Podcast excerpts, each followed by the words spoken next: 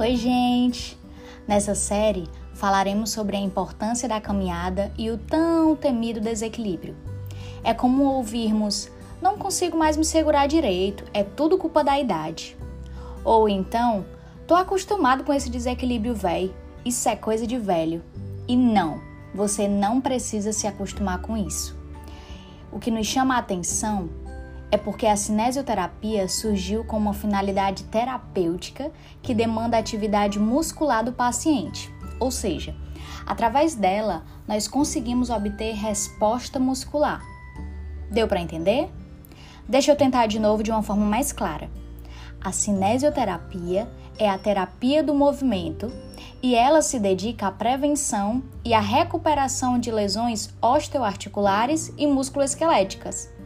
Quem aí nunca ouviu falar ou conhece algum idoso que já sofreu alguma queda? Quando a gente pergunta, né, o que foi que aconteceu, geralmente ouvimos: "Ah, foi um desequilíbriozinho véi. Isso não foi coisa de nada. Sempre acontece." Por isso, nos próximos episódios, traremos orientações e comandos de voz simples, mas que ajudarão e farão diferença durante os atendimentos a esse público tão querido, o público idoso.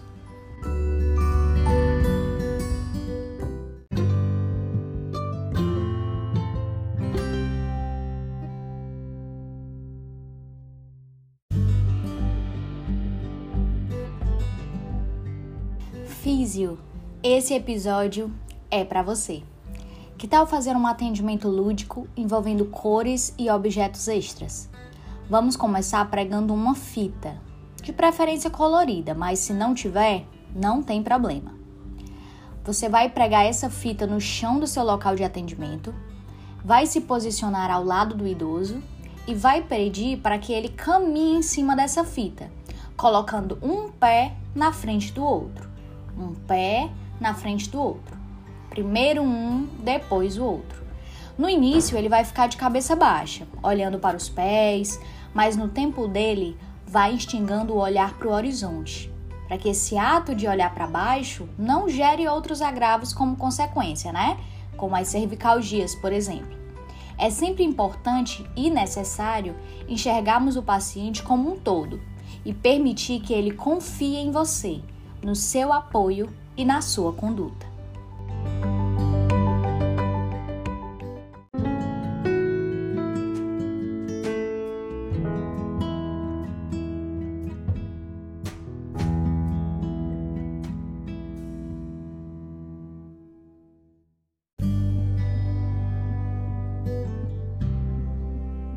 Agora, com a mesma fitinha descrita no episódio anterior, você novamente vai pedir que o seu paciente se posicione em cima da fita e ficará ao lado dele, da mesma forma do exercício anterior. Só que dessa vez a caminhada acontecerá no sentido lateral, ida e vinda. Ao invés dele colocar um passo na frente, um pezinho na frente do outro, ele vai colocar um pezinho ao lado do outro, um pezinho ao lado do outro. Vai dar um passo e depois o outro. E você continuará acompanhando ele. Começa dando as suas duas mãos, depois vai tirando uma mão, deixa ele segurando só uma, e depois vai afastando e deixando ele segurar apenas a pontinha dos seus dedos. Assim, além de uma simples caminhada, também proporcionará segurança e uma melhora do equilíbrio.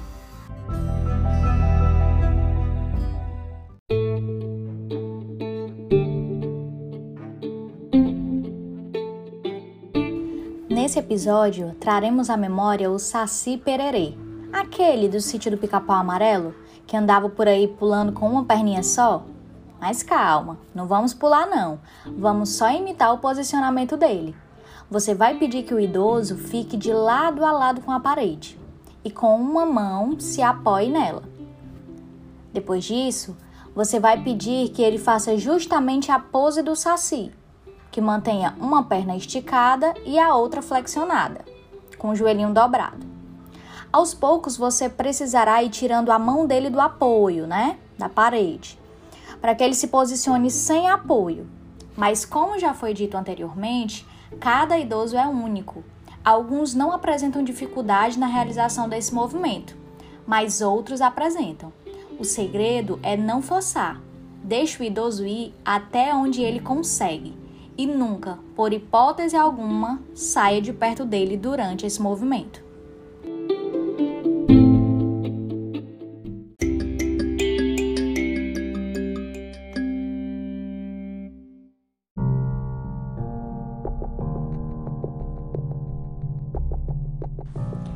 Até aqui, quem ganhou vez foram os exercícios focados para o equilíbrio. Mas agora, convido você a aprender um pouco sobre os benefícios da caminhada para o público idoso. Além de ajudar bastante no equilíbrio e diminuir as chances de quedas, a caminhada também possibilita a melhora da circulação sanguínea e, consequentemente, diminui o risco de doenças ou complicações cardiovasculares. Como se já não fosse o bastante, ela também fortalece ossos e articulações e permite que o idoso se sinta bem mais disposto no decorrer do dia. Mas Estela, e o idoso pode caminhar mesmo? Ele não tem é só que ficar deitado, descansando ou então se balançando numa cadeira da sala, não. Nananina, não. A caminhada é uma atividade leve, sem grande impacto. Por isso, é muito indicada para quem está na terceira idade. Além disso, auxilia na socialização, porque o idoso pode caminhar com amigos ou então pode fazer amizades no decorrer da caminhada, o que ajuda a evitar a depressão. Mas o importante é que ele reconheça os limites dele. Se ele só consegue dar uma volta na praça, não tem problema. Não precisa se arriscar dando duas, três, quatro voltas. Já está ficando batido por aqui essa mensagem de que Cada ser humano é único, né? Mas é porque isso precisa ficar grudado na cabecinha de vocês.